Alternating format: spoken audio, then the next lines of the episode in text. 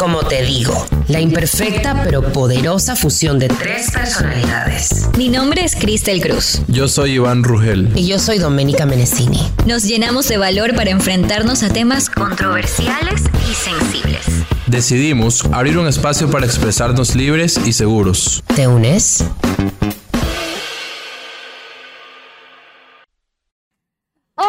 Bienvenidos y bienvenidas al décimo episodio de Cómo te digo. ¿Cómo están, chicos? Hola. Muy bien, con mucha energía. Como ¿Cómo estaban la semana pasada que no? Oye, te extrañaba tanto. Feliz el clima, la verdad. Qué rico que amaneció hoy día en la ciudad. Pero ya, pero no me gusta que llueva. No, no, Se me arruinan los zapatos, mi, mi amor, el pelo. pero no ha llovido, no ha llovido. No, pero sí. sabes que Solo llovió por el partido de Melec. Solo ha llovido por el partido de Melec. es que yo siento que ese, ese momento en el que no termina de llover es peor porque la humedad crece más, es terrible, no, no me gusta. Sí, ahorita, ahorita que lo abracé a Marlon está así olla. todo húmedo. Sí. no te soporto. Bueno, vamos a dar inicio a este décimo episodio con una invitada. Invitadaza. Que lo dejó con la boca abierta y Ganadora. Ganadora. Es que Ganadora, triunfadora, empoderada. Bienvenida, Denise. Un gusto tenerte aquí, Ol. Gracias chicos, gracias por la invitación. Me encanta eso de ganadora. Me siento, me siento bien. De aquí sales bien. empoderado, no sales. Sí, de aquí salgo empoderada de ley. Y No, bueno, yo creo que tú lo vas a empoderar a nosotros. a veces Por no sé cómo, cómo me sale, pero me sale. No sé cómo lo logro, pero lo logro. Está bien, Qué esa bello, vibra, qué eso. bello. No necesita mayor presentación, es Denis Angulo. O sea, Hola, hola, hola. Bueno, estábamos hablando justamente de, de una, una parte muy importante eh, de, de lo que recientemente pasó de Denise, que fue, estuvo en un reality de competencia de baile, lo ganó, y no solo eso, ganó también eh, parte de la conducción de todo el programa, o sea, de la segunda temporada del programa. ¿Cómo te sientes con este nuevo trabajo? Contenta, contenta. Saben que era algo que no me lo esperaba. Te lo decía a otras cámaras. Nunca la producción me dijo nada. O sea, me habían contado que tenían unos proyectos Ah, para mí sorpresa. en el 2022, pero yo estaba así como, mmm, ¿a qué hora esta gente me dice? Claro, obvio. Nadie me decía nada y de repente llega a la final, llego a la final del programa, que tampoco me lo esperaba porque uno le mete ritmo swing, pero tampoco, tampoco. Tampoco, tampoco para ganar. Pero pues la verdad es que le metí mucho corazón, sí le metí muchas ganas, me comprometí. Yo durante la temporada el año pasado me bailé todas las rondas, nunca puse un reemplazo, nunca me lesioné. Yo me iba de viaje, me bajaba del avión y directo a la pista, o sea, de verdad, asumí la competencia como tenía que ser y eso me llevó a Es el ganarla. resultado, por sí, supuesto. Sí, sí, yo después decía, ¿por qué gané? Y me puse a pensar en todas las cosas que hice durante ese año y, y me entregué, me entregué. Entonces pasa que ya gano la competencia, no sé qué, el premio para mi caso social, porque estábamos ayudando a alguien.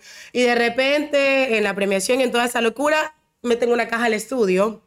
Le sacan el manto y era un micrófono para ser la tercera animadora del programa. Entonces, ay, no, yo no me pude contener. A mí, a mí me da pena llorar en televisión nacional, pero ya, hermano, eso fue algo que salió de acá. Oye, a mí me da la impresión a veces que todo está súper calculado, pero que no te hayan dicho y tremenda sorpresa de haber sido. O sea, realmente que- fue como una, una sorpresa. Fue una sorpresa. O sea, me parece súper chévere parte de la producción que hayan hecho como que, que haya sido sorpresa para ver tu reacción. Sí, sí, sí. Y, y respondiendo a lo que decías, siempre la gente tiene esa impresión de que todo show, todo es así Claro, planeado. claro. Y algunas cosas sí son planificadas, pero otras fluyen. Y lo que me pasó a mí, te juro que no me lo esperaba. Primero, que no me esperaba ganar porque, no porque no sienta que lo merezca, sino que yo decía, Dios santo, estoy Difícil. compitiendo con una van que baila increíble, Claro, claro. que también es súper querida por la gente.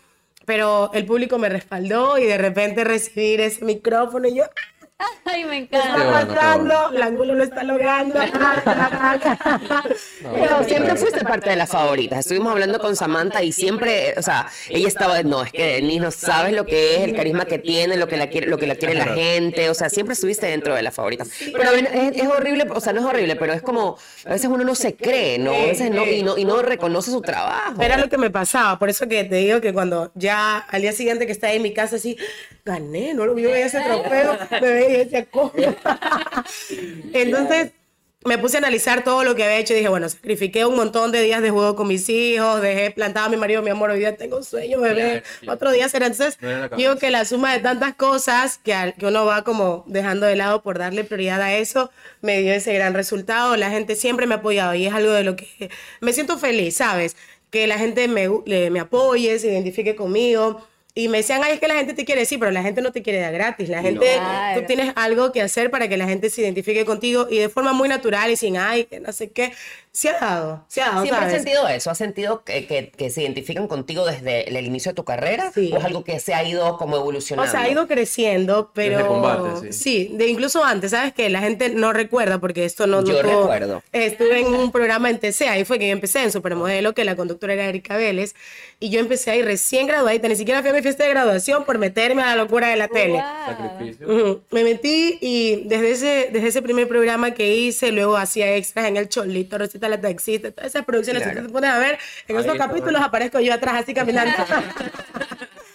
Entonces, creo que todo eso ha ido sumando y la gente se identifica. Y en mis diferentes etapas, cuando fui una chica reality en combate, luego cuando me dieron la oportunidad de estar en Vamos con Todo, luego me fui a hacer Pluri TV, así la muy seria, la Claro, muy claro. culta. Entonces, creo que la gente ha vivido conmigo todo este proceso que también para, mí ha sido de crecer, de Versátil. evolucionar, de demostrar que puedo hacer otras cosas, más allá de estar en una competencia. Luego vino la maternidad a mi vida. Entonces, creo que he hecho mi carrera a medida que he ido creciendo también como mujer, como persona. Entonces, la gente en diferentes etapas se ha ido sumando, sumando y bueno. Qué maravilloso. Sabes que tenemos un tema increíble hoy. Es un tema que, como estábamos hablando antes, es delicado, pero es necesario totalmente tocar. Y vamos a hablar de estigmas en general. Vamos a hablar cada uno de los estigmas que hemos vivido, reconocido y pasado, ¿no? Y también vamos a hablar un poco de tus, de tus propios estigmas, ¿no? De lo que te has enfrentado, inclusive dentro de tu carrera, que ha sido exitosa, que, ha- que eres una mujer, eres una mujer negra, eres una mujer en Ecuador, en un país latinoamericano que tiene el cerebro muchas veces así, peor en un, en un ambiente o en un medio como la televisión, que es más pequeño todavía, pero has tenido eh, este camino eh, exitoso, ¿no? ¿Cómo- y vamos a ver cómo has llegado a ese camino también. Claro, así como decía Doménica, vamos a hablar de los estigmas. Y aquí somos muy estudiosos, siempre lo decimos. siempre lo Bueno, ella. Haz de la investigación. Y, y no, lo que pasa es que es como muy importante, como decía Doménica, hablar de estos temas, pero hablarlos, hablarlos bien, ¿no? Entonces, para hablar del estigma, queremos también hablarlo desde el concepto para saber y a partir de eso comenzar la conversación. Tenemos que eh, la- los estigmas sociales son una desaprobación social hacia una condición, atributo, rasgo o comportamiento que son percibidas como contrarias a las normas culturales establecidas. Entonces, dentro de estos grupos estigmatizados, ¿verdad? Los motivos por los que eh, una sociedad estigmatiza a un grupo puede ser la raza, la religión, la nación también, la clase, la orientación o preferencia o Identidad. La identidad y las enfermedades o anomalías también. Eso hace que, eh, que se estigmatice un grupo, ¿verdad? Entonces aquí, aquí venimos a cuáles han sido estos, estos grupos a los que quizás sí o no hemos pertenecido y nos hemos sentido estigmatizados. Bueno, me encanta a mí, Ashley. Hace el concepto, pero sabes que, bueno, creo que es evidente. Ser una mujer negra en Ecuador es, es, es todo un reto. Y no porque seamos raros, ni extraterrestres, ni alienígenas, solo es que es un país que es muy. eh, no sé si la palabra racista sea la correcta porque no creo que, que seamos racistas de forma consciente, pero pasa que eh, siempre me ponen, uy, pero mira la negrita, es como que ya sé que soy negrita, o sea, bebé, aquí está, tiene que decírmelo. Entonces, ese creo que es el estigma más grande porque aparte la gente siempre asume o cree que eres de cierta manera por cómo me veo O que, físicamente. o que puedes hacer ciertas cosas, determinadas cosas. Y, y me pasó en la competencia, hablando de soy el mejor, me pasó que decía, ay, pero tú tienes sabor, pues ñaño, esto es de raza. Y yo, Claro, de ley va a venir increíble de salsa. Ah, negra, salsa, claro. y yo- De alguna manera es racismo. Correcto. Por supuesto. Eh, que lo hemos asumido y lo hemos normalizado, Lo hemos pero que no está bien. Entonces yo decía, no, y de hecho, si ustedes ven los videos siempre que me tocó bailar salsa, me iba pésimo porque es diferente, tú sabes, no dejarte llevar por la musicalidad de algo, hacerlo con técnica. Y, por ahí, y por ahí va la cosa. O sea, Quizás sentías una carga. Sí, era, no, no sé si carga sea la palabra, pero sí sentía que, que como, a ver, si la, si meto la pata, si más la palabra, si la cago, es como que, ay, es que así son las negras. O sea, la gente siempre está como al acecho esperando que en el primer error para, no, no te dicen, ay, eso pasa porque te puedes equivocar, no, sino que lo primero que pone es que eso es típico de la gente tal. Sí, sí, sí, totalmente. Entonces, este tipo de estigmas son los que me ha tocado enfrentar a lo largo de mi carrera. Imagínate que empecé cuando tenía 17 años. Yo venía de hacer atletismo, fui atleta toda mi vida, crecí en un ambiente rodeado de mucha gente negra, deportistas, entonces mi entorno era chévere. Gracias a Dios, con la gente que me crié, con la gente que me rodeé, eh, éramos como que todos igualitos, entonces no pasaba nada. Aquí Claro, había claro, no, había no diferenciación, o sea, Y no con- había... sí, y con la gente que nos relacionábamos, por lo general entrenadores, eran cubanos, rusos, de cualquier otro lado. Entonces, su forma de pensar también era diferente. Claro. Pero cuando ya sales del cascarón, me gradué del colegio y de repente, ¡pac!, entra a un programa de modelaje. Primero que era un atleta y no sabía caminar con tacos. Entonces, me di duro y me decían, sí, pero es que tú eres, es, es, es, Tu es de tu espalda es muy ancha, es que tú eres, para ser modelo, eres muy grande. No y, yo, puedo creer. y yo son cosas que, puf, y yo decía, pero si en el atletismo, que me decían todo lo contrario, tenía todas las condiciones para ser un atleta de alto rendimiento y fueron los primeros eh, como golpes o comentarios Choques. que nunca en mi vida había escuchado y, y, y decía, wow, qué fuerte todo Claro, esto. obvio, obvio, obvio. De 17 años, amiga, pero Creo que a favor debo decir que eso me formó, fue como endureciendo mi carácter, eh, de alguna manera me blindé con una sonrisa siempre y tratando de ser eh, empática con lo que la gente dice, porque a veces creo que el desconocimiento hace que muchas personas comenten cosas como estas. Entonces, poco a poco, no ha sido fácil, pero poco a poco me tocó como Ay, Dios mío, qué linda, pero sí sabes que hay personas diferentes, ¿no? Así como yo tengo la espalda ancha, tú la puedes tener más finita, eso no depende de mi condición racial, sino que pues, es genética, tu mamá, tu Claro. papá, la mezcla. Y así como de forma agradable, tratar de explicarle a la gente. Justo Eso te iba a preguntar, maduro. ¿sabes que Justo también te iba a preguntar sobre cómo era tu actitud hacia esos comentarios, esas cosas que te decía la gente. ¿Tú quizás intentabas eh, enseñarles o simplemente las dejabas pasar? A veces he dejado pasar y en otras ocasiones sí me he puesto como, no sé si me enfado, no sé qué es lo que siento, pero es como que se me sube el espumito, no siente que dentro que algo va subiendo y yo, cálmate, Denise, Claro, por claro. favor, es una mujer de paz alineada, no sé qué. Es como que te cansas, como que te cansas y llega un momento en el que tú dices, ay, otra, otra, otra pregunta, otro de esos comentarios. Correcto, es, es, es a veces abrumador tener que lidiar con todo eso, pero cuesta trabajo ir, ir cambiándole la forma de pensar a las personas porque es algo que está, es como, ya lo hemos normalizado tanto que, Tantos años. Que tú dices, "Ay, tengo dos opciones, o le enseño o me pongo aquí a tratar de meterle agua al coco, donde no voy a terminar nunca y sabes que lo dejas, lo dejas. Y sé que lo ideal sería poder enseñarle a la gente, pero a veces no tienes ganas ni tiempo, ni, ni simplemente no te interesa hacerlo porque hay gente que no le da la gana tampoco de querer saber más. educarse, Entonces, ante eso no puedo hacer, no puedo hacer mucho, pero sí, en redes sociales, y es, es como todo, ¿no? Incluso con la familia mismo, porque yo recuerdo cuando era chiquita mis hijas me decían, negro solo la ropa, ya para el negro basta con nosotros, dentro de la familia. Claro. Entonces, y de repente, paz, mi prima, una prima que mi, mi tía se casó con su esposo, que es de la sierra, mi tío Nelson.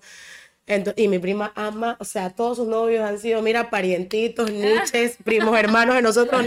Esta, y se le encanta, hombre negro. Y siempre le dije, negro solo la ropa, mi marido es negro. Ay, ustedes nunca aprendieron. Y nosotros, es lo que hay, tía. Eso ahí, Claro, usted- claro, ahí no claro. sé, pero hay cosas que dentro de la familia, incluso dentro de la gente negra, hay este tipo de racismo Se también que normaliza. se normaliza. O sea, ya no lo ves como racismo, es como. Tengo una prima que siempre me llama a lo mona. Y yo le digo, oye, loca, habla bien, pues le digo, hermana, así 2022 y tú, ya, ya, ya, te pones romántica. Y le digo, no, pues no sea bruta, habla bien, así como que con mi prima, mi prima que amo, que hemos crecido juntas, son como.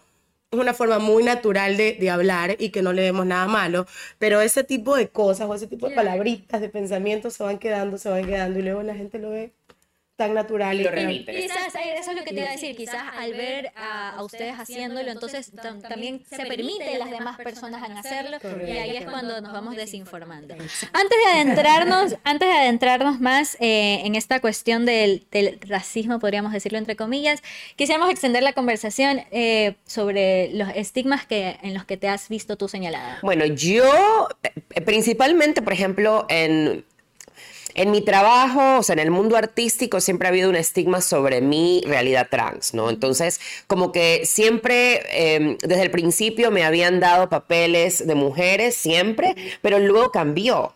Luego definitivamente cambió y comenzaron a darme nada más papeles de mujeres trans. Y a mí no me molesta, o sea, no me parece que hago la gran representación de la, en la comunidad, pero, pero me parece que algo pasó, ¿sí me cachas? O sea, me parece que hubo un cambio en la visión de ellos y en mi visión propia acerca de eso, pero creo que dentro de mi vida el estigma más perenne que he sobrellevado, que yo, el cual yo me he enfrentado por mucho tiempo, desde el inicio de mi transición hasta inclusive ahora a veces, es eh, de lo que, digamos, de lo que se supone que hacemos las mujeres trans, ¿no? Las mujeres trans o son peluqueras o son prostitutas. Es lo único que podrían hacer, eso es lo único que que la gente dentro de sí piensa que somos capaces de hacer. Pero porque hay una realidad detrás de eso. O sea, la mayoría, en porcentaje, el 80% de las mujeres trans terminan haciendo prostitución o haciendo peluquería porque no hay, eh, no hay plaza de trabajo para las mujeres trans. Es así.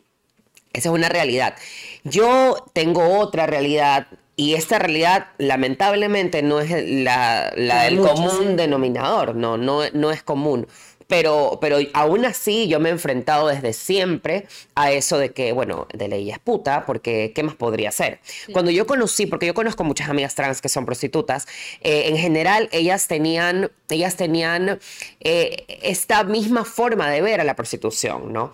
Eh, que era la única forma de salir de sus casas, la única forma de conseguir un cuerpo femenino para poder representar a la mujer como debe de ser. O sea, normalizaron también esa situación. Normalizaron totalmente. Yo tengo una amiga que tiene prostituyéndose desde los 15 años y hasta hoy lo sigue haciendo y no lo hace porque en algún momento de su vida lo hizo... Eh, pero lo hizo a conciencia, con la decisión de hacerlo y viviendo su vida así, ¿no? digamos, no en contra de lo que hacía. Ahora no, ahora ella quiere salir de ese mundo, pero no puede porque está convencida de que es lo único que puede hacer. Entonces uno mismo se puede convencer de los estigmas que la gente pone sobre ti. Y es muy importante que uno eh, reconozca, ¿no? Y aparte lo que es un estigma y lo que eres tú como persona, ¿no? Y tus capacidades y tus aptitudes y todo. Pero realmente a mí, como a Denise también, o sea, a lo largo de mi vida yo reacciono de, de diferentes maneras acerca de cómo me percibe la gente y cómo percibe o piensa eh, acerca de lo que yo hago, lo que hice.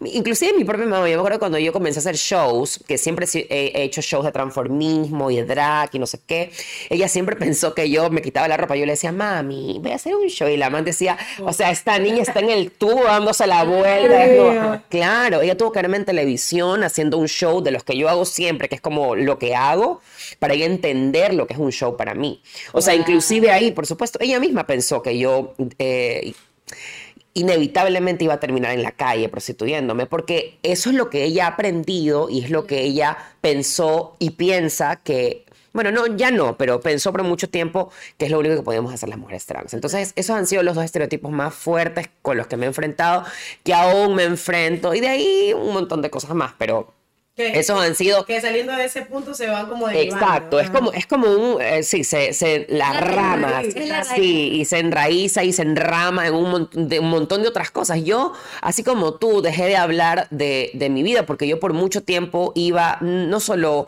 digamos, en medios y eso, a universidades hablando de mi transición, de mi vida, de mi camino, todo, ¿no? Con esta intención de que la gente entienda, de que esa persona que está enfrente diga, ah, ok, entonces voy a tratar ahora así a estas personas porque se lo merecen, porque merecen respeto, porque merecen derechos. Pero al ver que eso no pasa, uno se frustra y uno deja de hablar y deja de responder y deja de decir, te voy a explicar, así como te pasó. O sea, yo he dicho, no, que pereza, sí, soy un hombre, sí. Si tú piensas que soy un hombre, soy un hombre, o sea, y ya, exacto, sí, exacto, sí, porque, porque es agotador. Es agotador y yo entendí, yo entendí que no depende de mí educar a las personas, o sea, Qué lindo sería. Yo tengo un amigo que me dice, o sea, que estuvo en contra de eso por mucho tiempo, porque decía, no, Menica, a lo mejor esa es tu, esa es tu misión en la vida. Pero yo le dije, no, yo, yo no quiero que sea esta sea mi misión. Yo quiero vivir una vida normal y quiero ser percibida como la mujer que soy y ya. Pero definitivamente tú viviendo tu vida normal, tanto como Denise, probablemente puedan ser ese ejemplo, esa voz, que sin tener que explicarla tan textualmente, ustedes pueden ser el ejemplo de que una mujer trans... Sí, sí, totalmente. Sí, pero es que la gente que, que, que encaja con nuestros estigmas, como le decías hace un rato, espera. Hay algunos que esperan que seamos como las que llevemos la bandera. y que, exacto. Pero no siempre uno quiere, uno tiene las ganas. O no es porque no lo quieras hacer, es que como decía Doménica, de verdad suele ser muy agotador tener que estar lidiando con personas que simplemente no quieren aprender o que no tienen la intención de hacer lo que para ellos la forma en la que piensen y lo que creen, eso es y no hay nada que les pueda hacer cambiar. Entonces, sí también te- tienes que lidiar con eso. O sea, aparte de la gente que cree lo que cree, aparte tienes que lidiar con la gente que se identifica contigo, que espera más de ti. Sí, totalmente, totalmente. Qué fuerte lo que decías también de lo importante que son los estigmas en la sociedad, porque nos pueden, eh, nos pueden a nosotros mismos marcar una sentencia de vida, ¿no? Entonces yo creo que eh, eso es la importancia de por qué tenemos estos temas aquí, planteamos estos temas para visualizar tanto a la sociedad como a las personas dentro de los estigmas y para que de- nos demos cuenta, no concienticemos de que esta no es nuestra realidad. También eh, para personas eh, quizás como quizás como yo, digamos, que no tengo planteado quizás un estigma que sí, probablemente sí me han estigmatizado en algunas cosas, pero como hablábamos siempre con, con Iván, eh, a veces eh, minimizamos nuestras, nuestras realidades por las realidades de las otras personas. Porque piensa que las otras, claro, las otras realidades son más, más complicadas. Cada quien tiene su lucha y la tenemos que aceptar, pero también tenemos que aceptar nuestro privilegio en ciertas áreas, en saber de que nuestra lucha eh, nunca va a entender tu lucha y nunca va a entender tu lucha porque son, Son cosas, son cosas muy Y, diferentes. y yo creo que el resentimiento ahí de las partes, digamos, minorías, es abrumador, porque al mismo tiempo estás rechazando la actitud de esa persona. Tú mismo te, eh, te im- implantas como que puede ser racismo o cualquier fobia, eh, y rechazas a que esa persona ni siquiera opine. O sea, tú, di- tú dices como que tú cállate porque tú no eres negro, o tú cállate porque tú no, ti- tú no vives mi realidad. Ajá. Cuando de pronto esa persona en realidad también lo estaba preguntando por curiosidad, o de verdad quería interesarse en el tema. ¿Qué piensas de eso tú? O sea, cuando tú escuchas a una persona blanca hablar de sus pro- propios privilegios, ¿no? O a una persona blanca diciendo, eh, esto no es racista. Por ejemplo, decir a una persona negra que es negra no es racismo. O decir, eh, no sé, determinada cosa acerca de, de la realidad de una persona negra. ¿Tú, ¿Tú piensas que una persona blanca, siendo blanca, teniendo el privilegio de ser una persona blanca, puede hablar del racismo o puede hablar de una persona negra? Yo creo que sí pueden, porque la, la postura que uno debe adoptar no es esa postura como de pelea ni de que De estamos defensa. enfrentados, ¿me entiendes? Esa actitud de a la defensiva creo que no es la correcta. Yo sí, yo sí soy pro de que hay muchas personas que, que desarrollan cierta empatía y que aunque no lo vivan y aunque no lo sientan, son muy, ¿sabes? Es como que entiendo perfecto lo que te pasa, no, no lo he sentido, pero desde su personalidad, desde todo lo que han desarrollado y con sus luchas que no conozco, que generan esta, esta como empatía contigo y yo creo que sí pueden opinar. La idea no es ponernos a pelear ni no, porque tú eres así, tú no puedes opinar.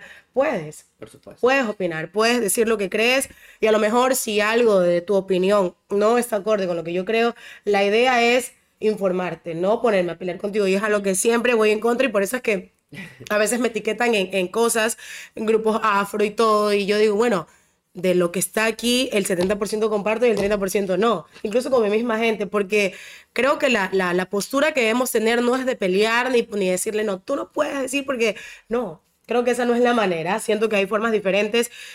Yo sí creo que todo el mundo, así como yo puedo opinar de las chicas trans, puedo opinar de la gente alta, de la gente bajita, o sea, todo el mundo puede. Que tu opinión no encaje con lo que yo quiero o con lo que me gustaría que diga es distinto, pero la gente puede opinar. Yo creo que con respeto, eh, como tú dices, todo el mundo puede opinar y, y es importante también eh, con respeto traerlo a la mesa, porque es así como nos informamos, es así como nos educamos y cómo eh, llegamos quizás a un acuerdo, una convivencia que nos permita a todos estos grupos estigmatizados que ya no sean más estigmatizados. ¿no? Es Bueno, difícil. es difícil. totalmente Pero difícil. a veces también como pensamos, "Ay, es que es muy difícil, no, qué pereza". Claro, no, no. Lo dejamos, lo dejamos pasar, no para otra. Yo, yo trato, yo trato, eh, me pasa a mí que con la maternidad, mis hijos, yo siempre imaginé que mi hijo tenga un afro, y mi hijo tiene un afro, entonces yo digo, él ya vendrá a la escuela, y, y, y los niños cuando lo llevo al parque, mamá, ¿por qué tiene el pelo así? Los niños preguntan a sus No te padres, creo. y yo escucho y digo, uy, mi Santi, mi niño, ¿Cómo lo recibe él? Ajá.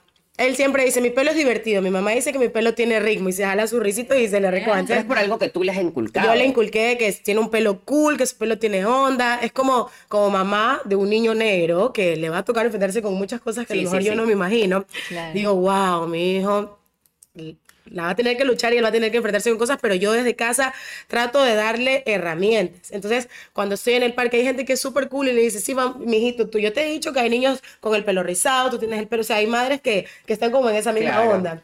Pero hay, hay otra gente que, no.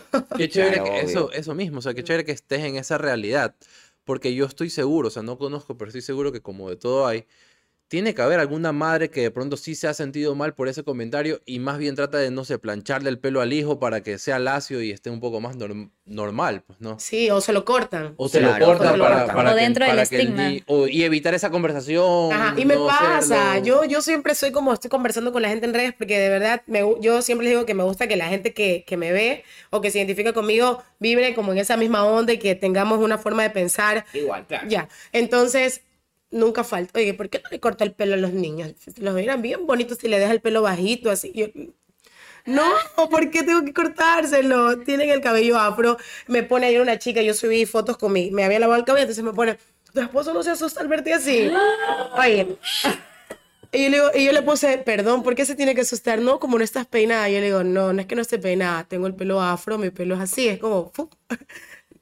Y me pone, ay, lo decía porque no sé, o sea, no, Claro, ella, ella, claro, no tenía ni mala intención. Ajá, y me di cuenta que la intención no era mala, entonces bueno, lo dejé ahí y le dije, tranqui, tranqui, ese como, Ese es el desconocimiento. ese es el desconocimiento. Y yo que soy adulta digo, mm, imagínate mi hijo, los dos, porque el más chiquitito también va, por ese pelito también va para arriba y me encanta.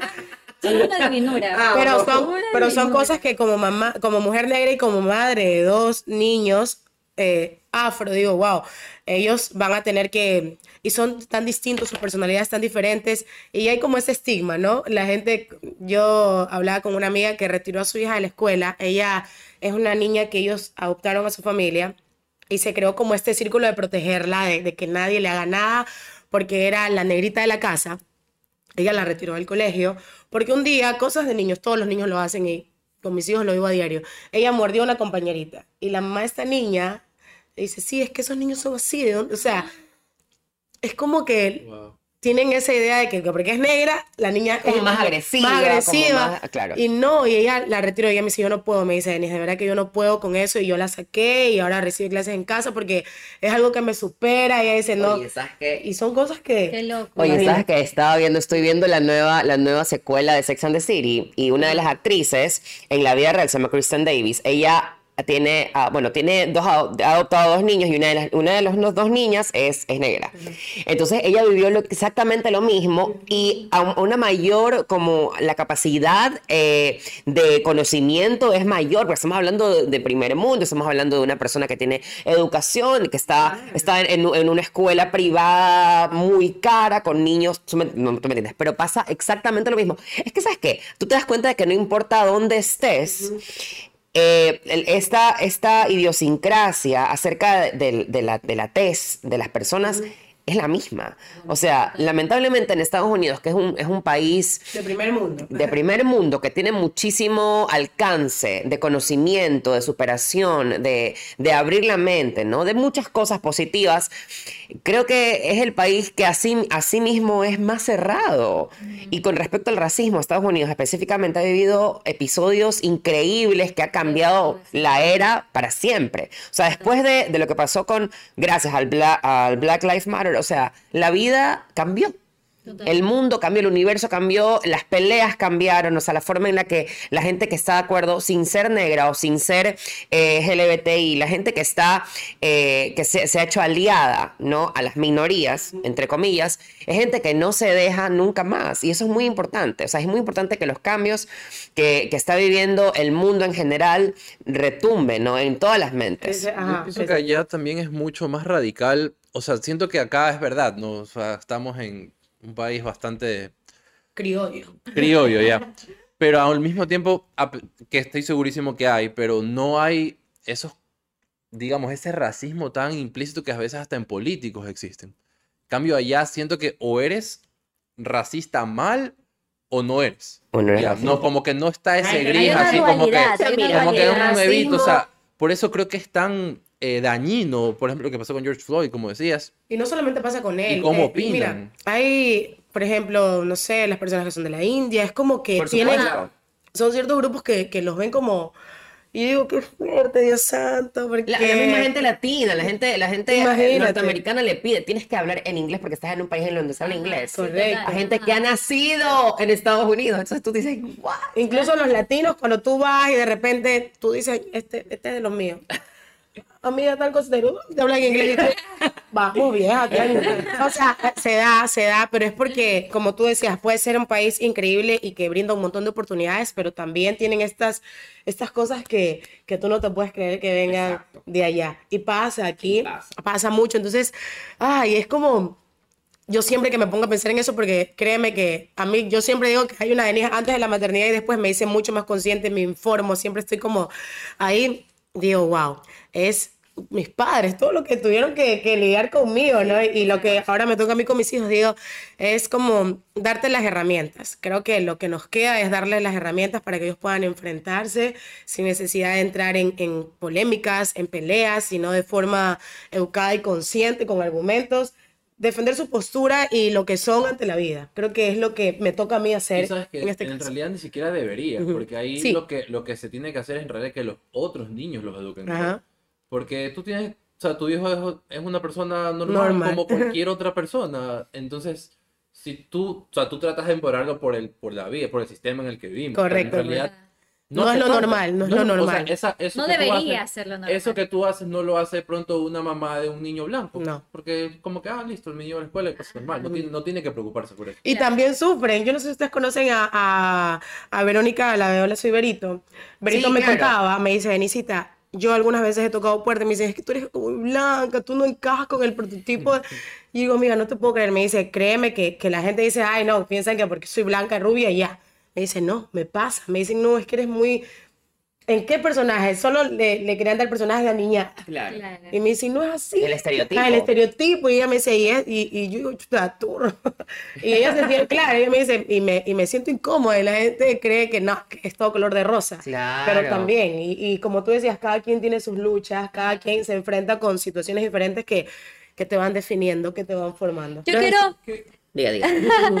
yo quiero un poco de eh, hablar esto de las herramientas que tú le das a tus hijos, ¿verdad? Que me parece importantísimo, que está bien como dice Iván, no deberían de pasar, pero yo creo que es, es- es tu responsabilidad y desde tu amor que tú lo haces y me encanta. Eh, y, y hablando un poco de esto, ¿no? De cómo nosotros queremos plantear este tema sobre la mesa para que lo hablemos mejor en sociedad. Sería increíble que este programa lo vean cada vez más personas y, y se, y se enteren más y más cómo, cómo. ¿Cuáles serían las herramientas que tú les dieras a las personas fuera del estigma para que se informen de, de lo que pasa aquí adentro? O sea, de cómo, de cómo eh, dirigirse. Quizás hay, personas que tengan dudas y está bien preguntar, como tú dices, pero ¿cómo? ¿Cómo, se, cómo debería de ser ese acercamiento hacia ti, hacia Mira, yo creo a que cualquier persona? la mayor herramienta y que todos la tenemos es de verdad inculcarles el respeto. Cuando una persona es respetuosa, cuando una persona entiende claro este concepto, créeme que no va a haber cabida para comentarios inoportunos, para actitudes que puedan hacer sentir mal a otra persona. Y, a veces lo... ay, Como padre siempre pasa que tú no respetas, tú impones, tú a ver, se acabó el play y vas quitando el teléfono, entonces no respetas a tu hijo y muy probable es que ese niño haga lo mismo con otro niño en el parque. Entonces siempre he creído que cuando tú aprendes el concepto real del respeto, estas situaciones... eh, ellos van a poder manejarla mejor, ellos van a decir, ok, respeto lo que esta persona está opinando, no estoy de acuerdo, y desde esa perspectiva van a poder defenderse o poder actuar en cualquier situación. A veces, créeme que yo, por eso les decía hace un rato que para mí fue como una Denise antes y después de tener hijos, porque yo era como muy, "Ah, pasa, ay, mujer, así. Pero dije, no, pues ya decidí parir. Estas criaturitas no, no, no dijeron yo quiero ir, no, yo decidí traerlas. Entonces tengo que, que, que, que informarme, que ayudarlos. Entonces respeto, o sea, ellos me dicen, mamá, no queremos irnos a dormir cinco minutos. En cinco minutos se acaba el juego. Y el uno me dice, ok, mamá, y el otro me dice, no, diez, no, cinco. Yo soy la mamá de la casa, igual. Quieren pongo- negociar, igual. negociar. Pero entonces, y cuesta, porque tú dices, no, los niños tienen que hacer lo que la mamá dice, pero no, hay que respetar también lo que ellos quieren. A uno de mis hijos les encanta el huevo frito, al otro no come huevo ni de broma, entonces yo respeto que a él no le gusta. Entonces, cuando tú de verdad entiendes qué es el respeto, amiga, créeme que con esa herramienta vas a poder ir aprendiendo muchas más cosas en el camino, pero creo que desde ahí parte todo. Ay, me encanta tu responsabilidad como madre, te lo juro, Sí, soy fan. Porque yo no quiero que la gente- con mis hijos, tengo dos varones, me dicen, es que todos los hombres son iguales. Yo no quiero que, yo no quiero. Ay, más, madres como de mí, Te por favor. Y como mamá de varones, siempre es, es como que, a ver, ustedes no están predeterminados a hacer el sustento de una casa, ustedes no tienen que, o sea, sus elecciones, sus preferencias se van a poder ir dando cuenta a lo largo de su vida. O sea, no quiero como quiero que tengan esa mentalidad de poder decidir lo que ellos de verdad Exacto. quieran y no imponerles cómo tienen que ser, qué tienen que hacer, qué tienen que decir. ¿Cómo tienen, que cómo tienen sentir, Sí, quizás? y también que aprendan a si no están a gusto con algo, con alguien que lo digan, porque es, es como que la gente ya, ay, te tocaron niños, uy, es difícil, los hombres son más malcriados, los hombres, yo digo, no, nada que ver. O son me más dicen- fáciles, son más me fáciles dicen para eso. cualquier cosa. Y yo claro. para nada, eso es lo típico, y yo digo, no, ¿por qué? Santo Padre Almeida, Padre bendito. Oye, pero ya cerraste la fábrica, quisieras tener una niñita, ¿no? No sé, ¿sabes? O sea, En este momento de mi vida no quiero más Claro. hijos, pero digo que puede ser. ¿Cuántos años tiene el último? Tiene tres, Martín. Ay, pero qué Cinco y tres, son bebés todavía, son chiquitos. Entonces digo, bueno, a lo mejor cuando estén más grandes, tal vez, si me anime, no sé. Oye, es que de verdad, me- cada vez que le digo, ya no voy a leer porque esto me hace mucha conciencia. Digo, no, más gente traer a este mundo que está loco. No, no, no, no. Es por eso, es por eso que también. eh, mi esposo piensa igual, me dice, no, negra, basta, basta. Me sale una niña, ponte que esa man salga. Estos manes los tenemos controlados, ponte que esa salga fuera del molde. Ah, sí, porque siempre va a haber uno que... Me explico, entonces me dice, ahí, ahí estamos No bien. corramos el riesgo. no corramos el riesgo de exponernos. Bueno, los estigmas raciales han existido desde siempre. La única diferencia es que ahora, en este, en este tiempo, ser racista es mal visto. Esa es la única diferencia. Total. Ajá. ¿Tú qué piensas acerca de los referentes eh, en los medios de comunicación, por ejemplo, acerca de los estigmas raciales? Por ejemplo, ¿qué útil podría ser para tus hijos o para ti misma, no para tu familia, ver referentes negros en la televisión? Tú eres un referente, por ejemplo, muy importante en, en la televisión ecuatoriana. Sabes que me encanta. De hecho, en estos días no sé si vieron en redes que se viralizó una imagen de una película que, que se hizo en Colombia de Disney, Encanto. Sí. Y sale un niño, Toñito, me la vi con mis hijos.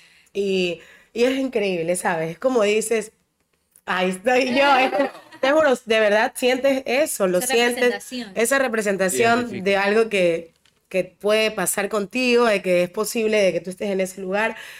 Y créeme que cuando me dan, te comentaba tras cámaras que estar hoy por hoy en Soy el Mejor conduciendo el programa significa mucho para mí por eso, porque creo que ahora tengo más conciencia. A lo mejor antes me habían dado la oportunidad, pero no tenía la conciencia que tengo ahora de que efectivamente es una mujer negra conduciendo un programa en un horario estelar, con, con muchas personas donde ese puesto también hay muchos comunicadores que lo desean, pero me lo dieron a mí, se fijaron en mí. Entonces yo digo, esto significa tanto para mí como para esas niñas negras que me ven, para esas chicas negras que están en la universidad y que dicen, ah, yo también quisiera. Qué importante. Y me encantaría que no solo sea yo, que no solamente sea la bombón, sino que, que seamos muchos y que realmente no solo sea porque somos negras, sino porque tenemos la capacidad de hacerlo, porque más allá de cómo nos vemos físicamente, también tenemos la capacidad y las aptitudes para poder estar en ese puesto, que es lo que yo quisiera y anhelo. O sea, te lo juro que para mí sería increíble cambiar de canal y en cada Sí, espacio por ver supuesto, mujeres, hombres, niños. Y me encanta, me encanta que esto esté pasando ahora. Eh, yo le decía a mi productor que me decía, bueno, ¿cómo te vas a luquear ahora que, que estás de presentadora? Y yo decía así, como las negras gringas, le digo, me encanta que, que salen con trenzas, con turbantes, con su afro, con peinados. Me dice, me gusta. Mira que es como también un poco cambiar esa idea porque eh, me preguntaban si me iba a alisar el cabello otra vez. O sea, este tipo de cosas que siempre están ahí Hay que como... aprovechar Entonces yo le decía, espacio, no, yo quiero verme como, yo quiero verme así bien y, y hacerme este tipo de peinados y ponerme turbantes y ponerme argollas grandes, o sea, cosas que Ay, sin necesidad de, de tener aquí una bandera que diga afro, que mi apariencia cree esa identificación con la gente que me ve. Y tengo luz verde para hacerlo por suerte y enhorabuena en este trabajo que estoy ahora. Yo te pregunto algo, ¿sientes que en algún momento o te ha pasado que se ha visto forzado ese, ese proceso? Sí, yo creo que es- a mí me ha O sea, porque yo sé que muchas, hay mucha, bueno, el tema de la inclusión está de moda, ¿no? Sí. O sea, aquí y en todo el mundo. Entonces, su- tú sí te vas dando cuenta que muchas películas que salen ahora, que son, este, eh, no sé, LGBT friendly, Mm. así, incluyen esos personajes porque obviamente son parte, o sea, a ver, nos, nos Como cre- que es la crecimos, tendencia, ¿no? Porque- crecimos con programas en los que siempre habían cinco niños blancos o siempre un show de negros. Ya, o sea, o era Kenan y Kel o era Malcolm, pero no mezclados tal vez. Entonces, ahorita se está incluyendo. A mí me da la impresión a veces que se forza un poco. Eh, ¿Te ha pasado eso a ti ¿O de pronto o eso? has visto? A ver, sí como es, que sientes como que Yo, este papel tiene que re. ser sí, de- mira, porque Sí es forzado, sí siento que es forzado todavía, pero eh, no me incomoda que sea la fuerza porque de alguna manera por esta tendencia o porque la gente dice, ay, que tenemos que ser inclusivos, se está dando.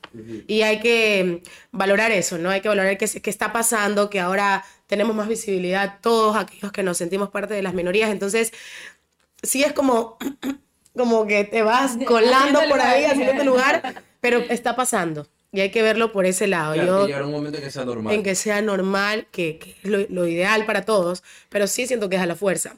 Tal vez mi puesto de trabajo hoy por hoy no siento que fue forzado porque he venido igual haciendo cosas a lo largo de estos años No, obvio, obvio. y, y, y qué bacán que donde estoy trabajando ahora vieron mi capacidad para poder estar ahí al frente, pero sí creo que en ciertas ocasiones es como que, como tú decías, cuatro niños de un color y solo uno, en Arnold, Arnold, solamente Ya, había uno, no era amigo Arnold. que- ah, Ah. Stingy, que era el negrito, entonces bueno, sí pasa que es como, como la fuerza, pero como te digo, no me molesta porque se está dando, o sea, está ocurriendo, aunque no les guste a muchos. Pero es una forma súper positiva de verlo, me Sí. encanta. ¿Sabes Sí, qué? sí, total. Totalmente, porque uh, eh, mi pregunta anterior de, de cómo darle herramientas a las personas fuera del estigma fue precisamente por eso, porque cuando estábamos haciendo el desarrollo yo comenté que me daba como un poquito de cosas preguntarte precisamente lo que te preguntó Iván. Pero ahora que tú lo respondes y lo respondes con esa, ese positivismo que me encanta, ahora lo logro ver quizás que ese, eso que tú dices que probablemente sea la fuerza y que tú te estás buscando tu lugar, se dé porque la sociedad también lo está pidiendo. Entonces es algo importante de resaltar también porque tú te estás, quizás la, la- la producción y la gente, no quizás la, en, en la que estás ahora, sino antes, han sentido esa, esa, esa fuerza de hacerlo, pero porque hay alguien atrás pidiéndolo constantemente, que hayan, que hayan personas que nos representen tanto en, todo, en todos los grupos estigmatizados, ¿no? en el racial, en el de LGBTI y demás. Eh, me parece, me parece súper increíble. Ejemplo, en, No, en en el el- latino también, que todos En somos el latinos. O sea, latino. mira Sí. las nuevas películas de Spider-Man, o sea, es impresionante la diversidad. El único blanco, blanco ahí es Es Peter Spider-Man, Parker. Peter Parker. O sea, Sí, está el amigo gordito que es medio chinado, Zendaya que eh, Miles Morales es un, como un Miles Spider-Man, Morales es el de otro universo. El de otro universo. Y mis hijos lo aman. O sea, tú no tienes idea. Yo soy Miles O sea, es un Morales. Spider-Man negrito. Es un Spider-Man negro. Pero no me he visto. Es, tienes que ver. ¿En tienes- serio? Tú no tienes idea. O sea, Sí, en mi casa, padre, sus padres son negros, su padre es policía, Ah. su madre es enfermera. Y tú no tienes idea. En mi casa, y mi hijo me dice, Es mira, mamá, héroe, es un héroe. ese eres tú, me dice mi hijo el más chiquito para ti. Entonces, Me encanta. es chévere que pasen este tipo de cosas. Está, está genial que, que, que aunque sea el, el universo alterno, esté ocurriendo. Ajá. Me parece, ajá, me parece increíble, justo, justo por ese lado, ¿no? Eh, volviéndonos un poco nuevamente intelectuales. A mí me parece increíble. Yo, yo siempre he dicho también en capítulos anteriores que, que yo soy muy consciente de, de los privilegios que a veces tenemos que tener y como que agarrar con hilo las cosas en las que no nos, no nos sentimos parte, ¿no?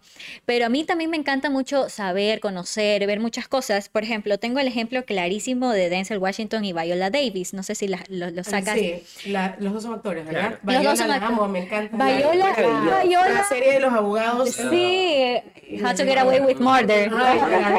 No, Yo aparte, también ha la tenido- amo. Aparte, hay, hay algo especial que ha pasado con Con Viola, porque ella ha estado en películas con un montón de gente blanca, ha tenido No, un es minuto. De todo. Sí. la- todos lados. Pero a ver, ha, te- ha tenido un minuto de escena y ha ganado Ajá, toda la todo. atención por ese minuto, porque es una actriz espectacular. De hecho, me parece que eh, es la primera mujer negra en ganar eh, los Emmys, que la segunda fue Zendaya ahora con Euphoria. De verdad. Sí, estoy, estoy Acabo de ver muy... Euforia en un día hace dos días. Pero que todo, o sea, la primera temporada. Toda la primera Yo temporada. lo he visto. Niña, te vas a morir con euforia. ¿De verdad? Claro, la protagonista es Zendaya, la de Spider-Man. Está en ese Spider-Man. sí. Uy, no.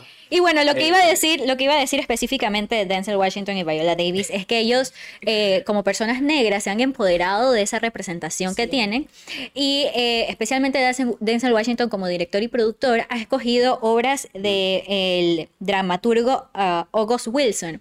Él es un dramaturgo ah, afroamericano estadounidense que eh, ya falleció hace poco, en realidad, en el, dos- en el 2000 que en el transcurso de su vida hizo obras eh, dentro del círculo negro representando décadas, o sea, por ejemplo, en la década de los 50, cómo vivían los negros en esa época, hizo una obra de teatro. Luego en la, en la década de los 60 hizo otra obra en la vida de los negros. Entonces ahora Denzel Washington y Viola Davis han traído esas obras y les han hecho películas eh, y, y han traído mucho esa representación de, de los negros en Estados Unidos Y por ejemplo, de hecho, a partir de este, eh, de este dramaturgo, August Wilson, han hecho un concurso a nivel nacional para que muchos eh, jóvenes se, se, vean identificados en el arte y puedan concursar y ser parte de un concurso nacional. Imagínate en Estados Unidos, que es un país tan grande y con tanta gente talentosa, especialmente hacia el arte y hacia el teatro en Broadway y bla, bla, bla. Es una representación y un trabajo tan grande que ellos han hecho, que yo, ellos tienen un documental de hecho en Netflix, que es donde me enteré de este concurso, lo tienen todo documentado en Netflix. Me parece increíble ese como que ese trabajo que, se, que ellos se lanzaron al hombro para decir, aquí vamos a representarnos. O sea, nosotros, Ajá, Como ustedes dicen, y es totalmente válido, nadie tiene que obligarlas a ustedes a ser esa persona que agarra la bandera y va hacia adelante, pero también hay que aplaudir a las personas que sí lo quieren hacer. Por supuesto. Total. Entonces ellos, ellos son personas que han agarrado y han dicho, voy a tomar mi bandera y voy a luchar por ella y voy a salir adelante. Y eso fue lo que hicieron para mí desde Washington, me parece increíble. Bueno, todos sabemos quién es Nelson Mandela, pues no, o sea, él ha hecho increíbles cosas por el movimiento, en este caso negro, pues no. A él, cuando estuvo preso, que él estuvo preso, eh, a él le ofrecieron salir de la cárcel si dejaba el activismo. A él le dijeron, está bien, te podemos sacar ahorita, pero y puede ser libre, pero no, pero deja de hacer tanto porque a él lo metieron a la cárcel por eso. Silencio. Lo metieron a, la cárcel, a la cárcel por el activismo. Yo leí, yo leí eso. Ajá, y lo saca y él dijo, "No, ¿de qué me sirve ser libre si no puede ser libre realmente?" Algo así dijo. Sí, sí, sí, sí, claro, algo así. Sí. ¿Qué ves? Creo que lo leí estos días también y, y, y es lo que a veces eh, también se trata, ¿no? De callar, de, de que no opines. Y, y, creo que como coincidíamos con Doménica, las situaciones a veces te llevan a eso. Uno no quiere, pero tampoco estás dispuesto a, a, a este enfrentamiento, a esta situación que te pone en una postura, ay, que es desgastante. Pero muchas veces se busca eso. O sea, eso callar las opiniones, bastante, callar o sea, las ideas. Nosotros lo hablamos de que ninguno creo que ha estado en la cárcel así. O sea, qué feo no haber sido estar, un, estar en una cárcel con todo lo que conlleva eso y que te ofrezcan libertad. O sea, creo que cualquiera decide o hace cualquier cosa por salir. Por y él dijo, no, eso se carga totalmente de valentía porque él decidió ser honesto con él mismo y decir, si yo soy libre, en realidad no voy a ser libre porque no soy... Claro, total. Para cerrar con estas, quizás estas personas cumbres, eh, quiero también traer a Serena Williams, la tenista negra. ¿Sí la sacan? Por supuesto. no sé, porque... No, Ménica solo saca Serena Van der No. No, pero obvio, que sí, porque estuvo en un video de Beyoncé. no, mentira, obvio que sé quién es. Aparte que ahora también es mamá, me encanta, la amo. Ella tiene un movimiento en sus redes, principalmente porque ella es como más actual, ¿no? Entonces, y, tiene un empoderamiento, todas sus ruedas de prensa cuando ella va a competir, ella es como muy firme. Es un ícono, no solo del deporte, sino Ajá, claro. para la mujer negra. Es un o sea, ella se ha enfrentado a tenistas blancos reconocidos por todo el tiempo que han, se han sentado en una mesa lleno de privilegios y, decir hombres y, decir las mujeres deben arrodillarse ante los tenistas blancos porque gracias a nosotros ellas pueden estar aquí y la man se sentó a decir nosotros no tenemos que arrodillarnos ante nadie. Creo que este año se estrena la película de su vida, o sea, pero no está está basada en la historia del papá inculcándole a las dos, porque son dos Williams. A ella y su hermana eh, digamos, el deporte y cómo lo difícil que fue porque son negros. Es increíble, o sea, va a estar increíble. Esa es la que es con Will Smith, ¿verdad? Ajá. Qué increíble, sí. Me encanta, me encanta, ¿sabes? Que me gusta, mira, tú has traído, pero con los apuntes. pero está bien, está bien porque la gente a veces desconoce. Incluso yo lo de, lo de Viola Davis no lo sabía, que tienen este movimiento y que crean este espacio para las personas negras en Estados Unidos digo, qué bacán. Aquí hay, hay gente que lo hace, eh, no a esa magnitud, pero tengo muchos amigos. De hecho, hay una que amo, no sé si se lo ubican, Nat Quiñones, que está... Es una modelo ecuatoriana negra que la está. Ah, ¡Por supuesto! Ella la está rompiendo en Estados Unidos, está trabajando y, y, y, ella tiene sí, la, ella sí es la banderada de las mujeres negras en Ecuador. Me y me encanta porque aparte con este, con, es una modelo increíble, pero aparte por lo que ella promueve a través de sus redes, ha sido portada de Vogue Digital, o sea, ella está haciendo cosas. Es una campaña con Mac, con cosas. Ahora, ahora, ahora poquito. Entonces, no, es de Nueva York, ya se fue a Nueva York. Está haciendo cosas importantes y ella, yo, cuando quiero informarme o algo, siempre digo, no, voy primero al, perfil de Natalie y leo qué opina ella con respecto a este tema. Es porque un importante. Ella es, para mí, ella es como y me encanta porque ella repostea, comparte, me informa y digo, qué, qué bacán. Tal vez yo no lo hago, pero sí existe alguien a quien yo sigo que me gusta lo que Sí, está pasando sí. con su vida y que me gusta lo que informa también a través de sus redes. Total, y porque así como, como decías, a pesar de que tú seas una persona que puedes llegar a ser un referente y seguramente lo eres, tampoco tienes que llevar la bandera. Nadie te tiene por qué obligar a, a hacerte sentir así. No hay, no hay por qué. Antes de llegar al final, eh, sí, sí, sigue. Es que te- no sé si me voy a adelantar o, quería topar un tema. El tema del, del bloqueo, o sea, de la otra parte, pues no. Eh, digamos, el, ya hablamos de la parte de racismo, de racista, que en su, en su ingeniería son los blancos, como que se han menospreciado los negros.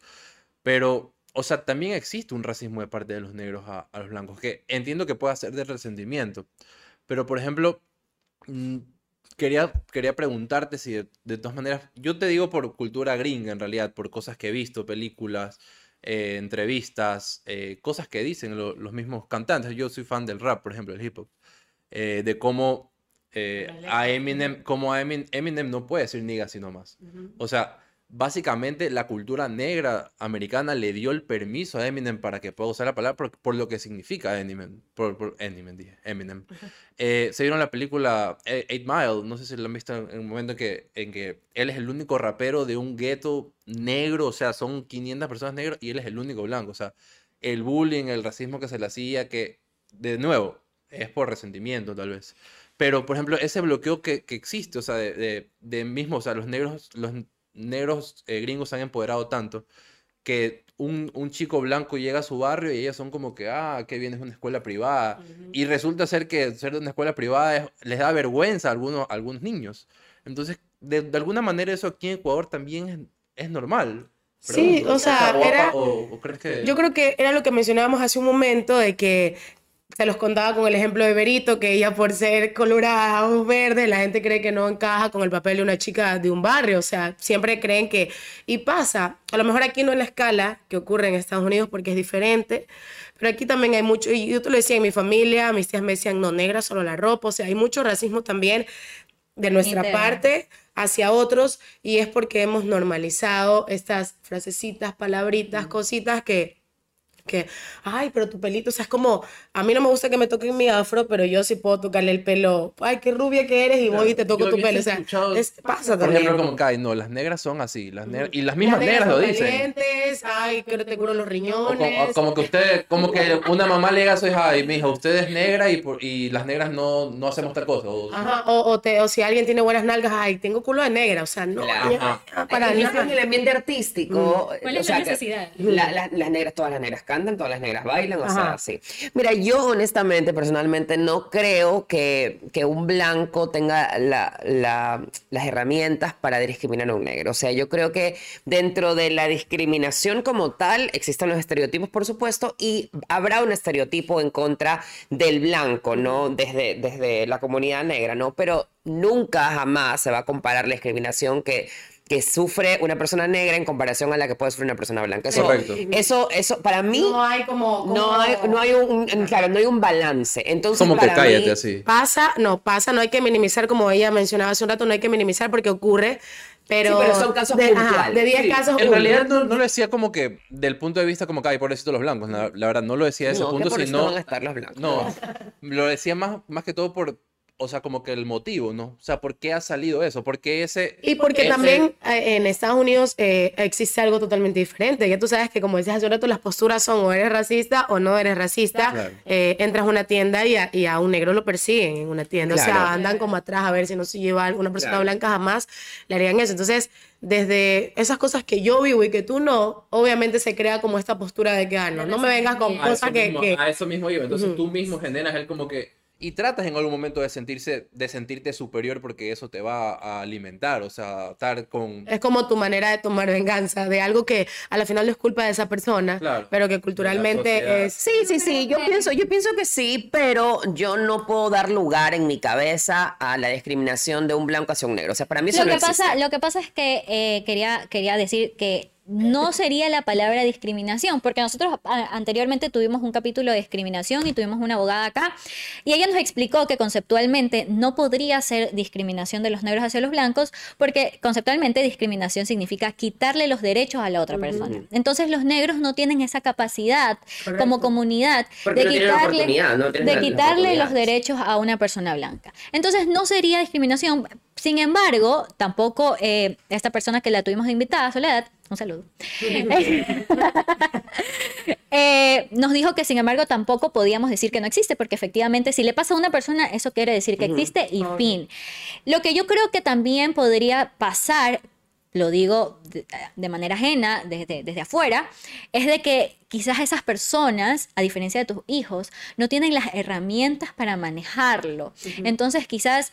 eh, convierten toda, toda esa cosa Todo ese negativa todo ese en, en venganza, ¿no? Entonces, no han sabido manejar todas estas circunstancias que les ha dado la vida, no han tenido las herramientas eh, suficientes, necesarias o idóneas para poder enfrentarse a eso. Antes, antes de terminar, quería dejar eh, la pregunta, ¿qué crees que nos hace falta? Wow. ¿qué Como creo que- sociedad, tú dices. Ajá. Bueno, yo creo que hace falta que la gente se informe. Creo que hace falta de verdad trabajar en el respeto, pero no ese respeto a yo te respeto, pero tú me respetas, no. De verdad. De corazón. De corazón. eh, y creo, de verdad, esa es como mi bandera ante la vida. Ser una persona respetuosa te pone, en- te evita muchas situaciones, te da también las herramientas para poder defenderte. Y que lean, chicos, ahora no solamente estamos para perder el tiempo en Instagram y estar procrastinando, no, bebé, infórmate si no se viste, ¿por qué la gente produce más melanina? ¿Y por qué soy más negra? Googlea, ñaña, lee, infórmate, ¿verdad? Utiliza esto no solamente para sacarte selfies bonitas, para editar las fotos. Tenemos tantas herramientas que no las estamos aprovechando como deberíamos y siento que aquí está todo. Si a uno realmente le interesa, entonces los dejo con eso, de que no tienes que leerte un libro ni ser, ay, la más culta me leí un libro que tiene 300 hojas, no. Si hay algo puntual que te llama la atención, búscalo y lee y de esa manera vas también ampliando tu forma de pensar, te vas convirtiendo en una persona más consciente de todo lo que pasa a tu alrededor. No puedo ser consciente de lo que te ocurre a ti, pero sí con respeto y empatía puedo entender un poco lo que vives. Y creo que así es como la gente va a darse cuenta de que le falta eso, ser más respetuosa y un poquito más, más pila pañaña. Ponte. Oye, es que está tan normalizado. Oye, oh, mira, yo culpable, ¿no? Yo uno de, las, de los estereotipos que más uso, digamos, en este caso de, de- con la raza negra es, ah, eres negro, eres fuerte. Eres negro, eh, se te va a hacer fácil cualquier deporte y cosas así. Que está mal, o sea, de alguna manera es racismo. pues, ¿Nos ¿no? estás preguntando? No, no, les estoy compartiendo. El estereotipo que él creía que... que- Les estoy compartiendo que, no, nunca he pensado que está, que está bien, que está normal, tampoco, pero de verdad que Sino que asumes. ya, que- ya, ya ni siquiera algunos, seguramente no, algunos se van a sentir afectados, pero ya ni siquiera los negros se sienten afectados de eso. O sea, a veces eh, está tan metido también en la mente de ellos que aceptan ese tipo de racismo. Me pasa con amigos negros que no comen verde, que no comen pescado, y la gente dice, pero eres un negro trucho. No te puedo creer. O que no yo- salsa. Pero, pero yo lloro, o sea, yo no puedo, yo te lo juro que yo, o sea, no puedo con esas, con esos comentarios. Sí, a mí me pasa, amiga, créeme. Yo cuando di a luz, mis hijos nacieron, nacieron blancos. Los manes eran el pelo liso y me ponían, mmm, qué raro. Usted es negra, su marido es negro y su hijo. Claro. Te digo, ok, o sea, ¿qué estamos La gente es hablando? Y lo mismo pasa, mi mejor amiga, ella es blanquísima, su hijo nació morenito porque su esposo es trigueño. Y en la iglesia, ella va a la iglesia y le dicen, oiga, pero el bebé le salió como negrito. Y yo digo, no puedo creer que exista gente tan irrespetuosa, Claro, claro. tan inconsciente de lo que está, está hablando. Primero de una persona que no tiene ni idea que existe porque acaba de nacer, una criatura, y, y, y es como que, o sea, ¿qué me ¿Sabes que está- una vez leí? y ese tipo de cosas duele tanto, afecta tanto y sobre todo hay que ser delicado, o sea, no sé. Una vez leí que a veces, cu- cuando tú, depende del contexto en el que dices, por ejemplo, la palabra negro, o sea, leí, se me hizo tan fácil esa, esa, esa referencia que solamente lo que dieran como que, si necesitas decir la palabra negro, hazlo, o sea, si tienes que hacer un énfasis en que la, en la que persona es negra, hazlo. Pero es racismo en el momento en el que tú puedes reemplazar la palabra negro por persona. Correcto. Ejemplo, eh, tú me dices, oye, ¿quién es el, el dueño de X restaurante?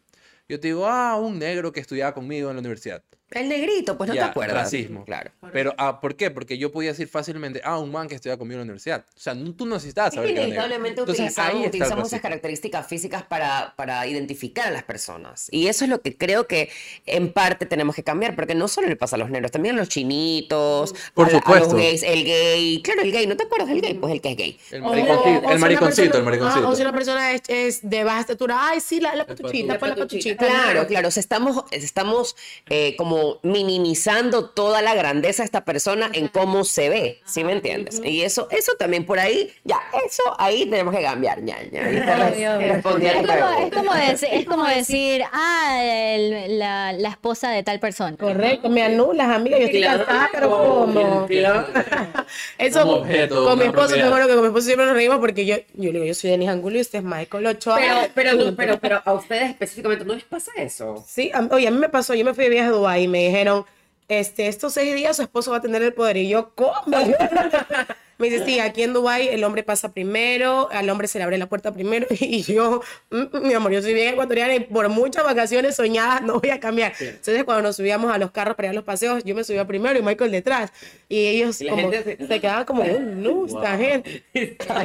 Imagínate, son cosas que aún en pleno año 2022 Dubái, y en o Dubái, sea. amiga, que es un país súper moderno y todo lo, pero no, es, es su forma de su Claro, cultura igual, y es, igual la cultura la religiosa ya es como... es Es que distinta. nosotros estamos saliendo, o sea, nosotros estamos, digamos, en un proceso de transición. De transición. En el que otros países están a años luz. O sea, así como que tal vez nosotros vemos el, el futuro de, de los primer mundo, cómo están aceptándolo, y vamos hacia allá. Ellos en algún momento van a querer estar como nosotros, Ajá. como que tratando de aceptar la situación. Esta conversación ha estado increíble, maravillosa, pero tenemos que llegar a las conclusiones, lamentablemente. Ivancito. Conclusión. Bueno, este. Me gusta, me gusta, de verdad, me, me llevo bastante el, el- positivismo de Denise, de verdad. De verdad, no, no, no me acuerdo haber conocido a alguien que acepte su realidad, pero tan, tan bien, ¿no? O sea, porque. Perdón. No, no, pero es que bajo este contexto, pues no, o sea, ¿por qué? Porque lo, tú puedes como que empoderarte y admirar a una persona y decir, eh, em- pero sentir que una persona es empoderada en eso y sientes a veces como que sí, esa persona es empoderada porque necesita sentirse empoderada, porque eso es lo que él es lo que ella necesita para estar bien. Pero lo tuyo se ve como súper natural. O sea, como que tu, positivi- tu positivismo se siente natural, se siente que, que simplemente haces las cosas porque sabes que eso es lo que está bien. Y bueno, en este caso con tus hijos, que me parece que estás haciendo un excelente trabajo, eh, lo tratas de pasar. Eso de verdad me, me lleva bastante la- la- el positivismo que tienes para eso. O sea, si muchas personas eh, con esta eh, negras, digamos, ¿no? Eh, Dilo, ñaño, dilo, dilo. Otra, otra vez. es que es difícil. Dilo, es ñaño, difícil. dilo, dilo con confianza. Es- es nomás. difícil, eh. Ahora sí, el- ahora sí, vomítalo. hablamos, hablamos de que el tema es difícil, ¿no? Sí, el tema es difícil. te lo- o sea, estoy segurísimo que hay- sería mucho mejor si todas las- las personas pudieran hacer ese, ese, podían tener ese positivismo que tú tienes. Muchas gracias por tu, por tu conclusión, Iván. Doménica. Bueno, este, bueno, me he llevado de hoy, sobre todo, de, eh, gracias a ti, Denise, un programa bastante alentador. Me encanta estar aprendiendo cosas que son realmente importantes, así que te agradezco mucho por haber compartido muchas cosas tuyas, de tu carrera, de tu vida, y creo que que sí, estoy to- completamente de acuerdo contigo. Yo creo que la información es súper importante. El conocimiento es lo único, yo siempre digo que nos hace libres porque abre nuestra, nuestra mente y, que nos, y nos permite, pues, ¿no? También empatizar. El conocimiento es lo que nos permite empatizar. Simplemente eso, porque cuando uno conoce las realidades de otras personas, uno entiende y uno se pone en los zapatos de otras personas. Y eso creo que nos falta a muchos todavía y, y creo que lo podemos hacer, lo podemos lograr fácilmente, simplemente abriéndonos, abriendo nuestro corazón, nuestra mente y abriéndonos al conocimiento. Ay, sí, en realidad, eh, de, como dijo, como dijo Iván, es increíble tu alegría, tu carisma. Yo creo que también lo hablábamos al principio del programa, pero yo creo que ese carisma que tú te ganas de la yo gente. les decía, hermana, yo perdón, yo les decía, uy, ella es carisma, es carismática, bien alegre, ella es bien linda. Pero sí, total, o sea, lo certifico y yo creo que va mucho con tu autenticidad y me encanta. Yo creo que eso es lo, el, lo- el brillo que, que tú reflejas, es Muchas eso, es gracias. tu autenticidad. Te dijimos que vas a salir empoderada. empoderada que... Aquí nos gusta empoderar a la gente, porque, porque también los invitados vienen a empoderarnos, a llenarnos de conocimiento, de vivencias, y eso realmente lo, lo agradecemos un montón. Yo he aprendido mucho en estos episodios. Qué bacán. Y bueno, yo les quería decir que gracias por la invitación a los tres. Es chévere. Me encanta que existan espacios donde uno pueda conversar a calzón quitado, así sin vergüenza de las cosas que pasan y que ahora hayan así podcasts, videos y canales de YouTube donde uno pueda realmente expresarse. Está genial. Gracias por decir que soy alegre. Me considero soy una mujer muy optimista. Siempre creo que uno tiene dos opciones en la vida, o ver lo bueno o ver lo malo y siempre trato de ver lo positivo aún de lo negativo. Entonces, qué bacán que hayan podido sentir ese, ese optimismo con el que voy por la vida, transitando todo aquello que me pasa, la maternidad, mi matrimonio, ahora mi trabajo, con mucha más conciencia y pues agradecerles, sigan así también informándose. Aprendiendo. transmitiéndome todo lo que te pasa e identificándote con las otras personas. Y en tu caso, Iván, también gracias por, porque con tus ejemplos le dejas clarísimo a las personas que no solamente eh, tú tienes dudas, sino que todos tenemos dudas con muchos temas que desconocemos. Me uno a lo que decía Doménica, que efectivamente el conocimiento va a crear empatía con otras realidades y pues los invito a ser respetuosos y a realmente a leer y a tratar de, abrir nuestra mentecita para poder entender lo que le pasa a otras personas. Muchas gracias. Muchas gracias a ustedes también por vernos. Los invitamos a educarse, a respetar, a amar a todos, eh, a toda la Sin gente. Importar nada. Sin importar nada. Muchas gracias al estudio Pulsen. Besos, nos vemos. Chao. Como te digo.